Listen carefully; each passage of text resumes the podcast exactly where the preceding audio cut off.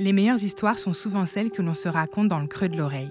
On est le 23 décembre. euh, je suis dans un, dans un bar. À un moment donné, tu t'arrêtes pas de vivre non plus parce que tu attends impatiemment que ta mère biologique va peut-être te répondre sur Messenger. Là. Puis là, à un moment donné, ça, ça, ça sonne. Sais, bing, là, c'est quoi que je fais? tu sais? Écoutez La fois où, un podcast sur la vie adulte. Donc, j'ai mis ma main en l'air, puis je l'ai descendue lentement, et je lui ai dit, ben écoute, pour moi, maintenant, ma main est dans ton monde fantôme. Est-ce que c'est vrai pour toi? Des histoires transformatrices et intimes. Et là, on était dans, le- dans le noir, dans le silence.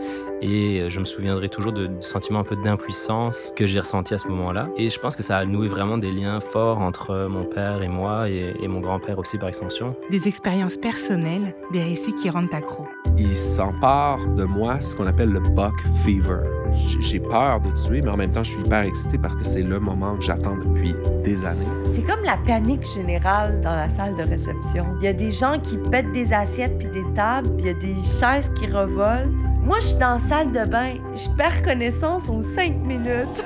La fois où, bientôt sur votre application de podcast préférée. Une production de grand public.